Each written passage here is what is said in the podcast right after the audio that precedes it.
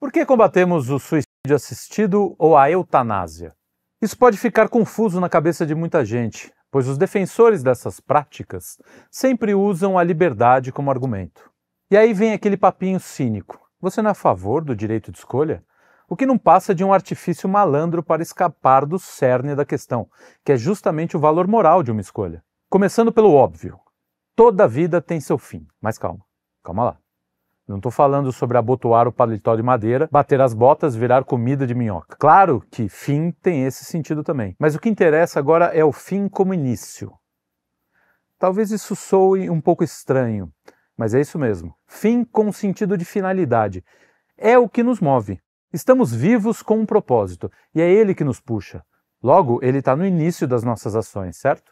Eu acredito que essa finalidade, esse propósito, o que enche de significado o ato de abrir os olhos de manhã e levantar, mesmo quando está um frio de travar as juntas, ou quando o dia que nos espera é mais maçante do que reunião de condomínio, enfim, o que nos impulsiona deve ser necessariamente algo comum, já que a humanidade inteira experimenta, e fora do comum também, porque revela uma luta entre a vontade e a razão que transcende a nossa compreensão. Temos consciência da nossa existência e, consequentemente, da nossa morte. Levantamos todos os dias sabendo que a vida, como experimentamos neste mundo, vai acabar um dia. Mas há uma dimensão espiritual no homem que é maior do que o mundo, como já dizia Gustavo Corsão. E é sobre ela que vamos falar. O instinto animal nos obriga a lutar pela vida. Se morrer é natural, morrer propositalmente é um absurdo. Mesmo que não tivéssemos a revelação, só a constatação de que o homem é capaz de desistir de viver bastaria para que acreditássemos no sobrenatural. E o que seria capaz de fazer com que alguém aceite a ideia de dar cabo da própria vida? Bom, isso depende se falamos de um mártir ou de alguém que opta por isso por vontade própria, um suicídio. Mas antes de continuar, é preciso fazer uma ressalva. Não vamos aqui tratar de pessoas que sofrem doenças ou distúrbios psíquicos de qualquer natureza, como esquizofrenia ou depressão, mas aqueles que defendem uma escolha moral. Chesterton, em Ortodoxia, refutou alguns pensadores de sua época, que acreditavam que ambos são moralmente iguais. O mártir é o homem que se preocupa tanto com alguma coisa fora dele que se esquece da sua vida pessoal. O suicídio é alguém que se preocupa tão pouco com tudo que está fora dele que quer ver o fim de tudo. Um quer que alguma coisa comece, o outro que tudo acabe. O que o escritor e jornalista inglês nos mostra é que a diferença entre os dois está no fim, no propósito do ato de entregar a própria vida. Moralmente falando, não interessa como se morre, mas por quê. O mártir e o suicida movem-se na mesma direção, apenas materialmente.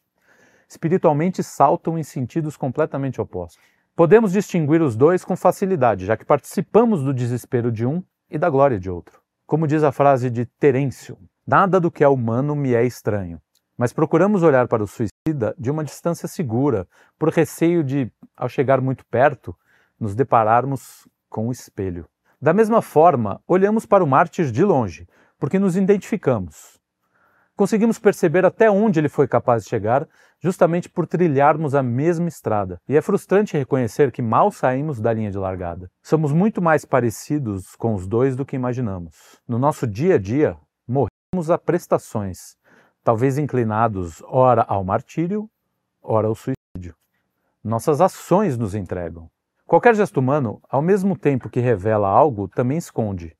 Podemos exercitar nossos corpos motivados pela saúde, pelo nosso bem-estar e daqueles que nos cercam, ou só por vaidade. Podemos fazer jejum por penitência ou por greve de fome para chamar a atenção. Podemos ser gentis por amor ou por interesse. Podemos comer mais por gula ou para agradar a vovó que preparou o jantar com tanto carinho. Ou porque é gostoso mesmo. E é sempre assim.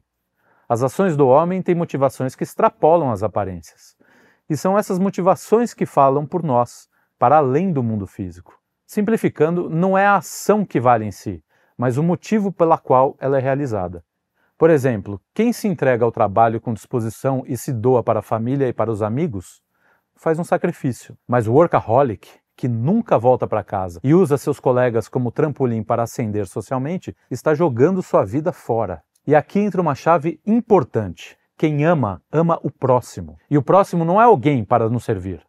A espada de Cristo, que separou a criação do Criador, é a mesma que nos separa do próximo, para lhe conferir integridade. Ali está outra pessoa inteira.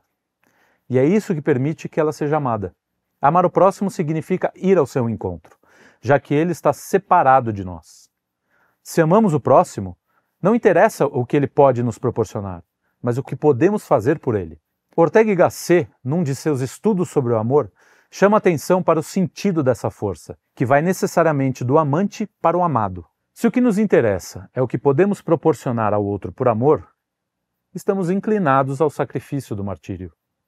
O mártir ama tanto a vida a ponto de esvaziar-se. Já o suicida vive de olhos fechados, voltado para si, tentando encontrar explicação para suas mazelas e fazendo sempre as perguntas erradas. Não aceita um mundo que não lhe faça fagos ou que não aplaque suas dores, que não deixe seu fardo mais leve. O suicida inverte o sentido do amor. Diante de um grande sofrimento, ele se pergunta: por que eu? Já o mártir aceita: por que não eu? E é essa postura do por que não eu que termina por transformar o sofrimento em entrega. Enquanto o suicida desiste de si, o Marte não desiste do outro. É aquele que se torna tão fraco a ponto de não suportar o próprio peso. Por isso acha que está carregando o mundo e quer desvencilhar-se dele a qualquer custo. Como bem disse Chesterton, um homem que mata um homem, mata um homem, mas um homem que mata a si mesmo, mata todos os homens. O exemplo maior do suicida é Judas. O exemplo maior do mártir, a gente nem precisa dizer, né? Jesus Cristo.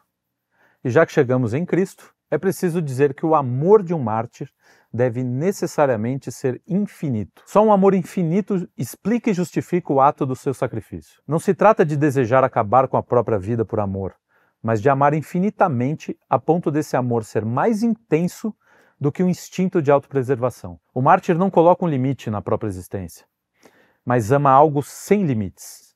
E o único amor sem limites é o amor divino. Portanto, não existe martírio sem amor a Deus acima de todas as coisas. É claro que existem os falsos mártires, aqueles que são movidos pela soberba e estão sempre dispostos a matar ou morrer em nome de uma divindade qualquer. Nada mais estranho ao caráter de um verdadeiro mártir que é movido por um amor profundo à vida e ao ser. E é esse amor sobrenatural, no fim, que impulsiona toda a humanidade. O homem quer viver. Mais de 97% dos casos de suicídio levados a cabo não são frutos de escolhas morais, mas estão ligados a transtornos mentais, como a depressão. E é por isso que as pessoas que pensam em acabar com tudo precisam de muita ajuda. Quando ideias como a eutanásia são ventiladas, fruto de uma agenda ideológica imposta de cima para baixo e motivada apenas por cobiça e ódio à humanidade, trata-se de uma crueldade sem tamanho.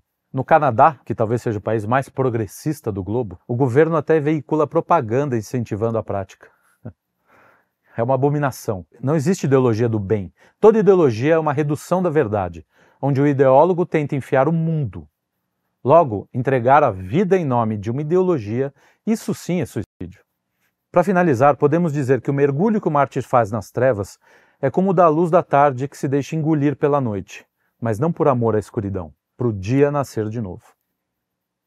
Não sabemos quando partiremos desta para uma melhor, mas podemos escolher como vivemos.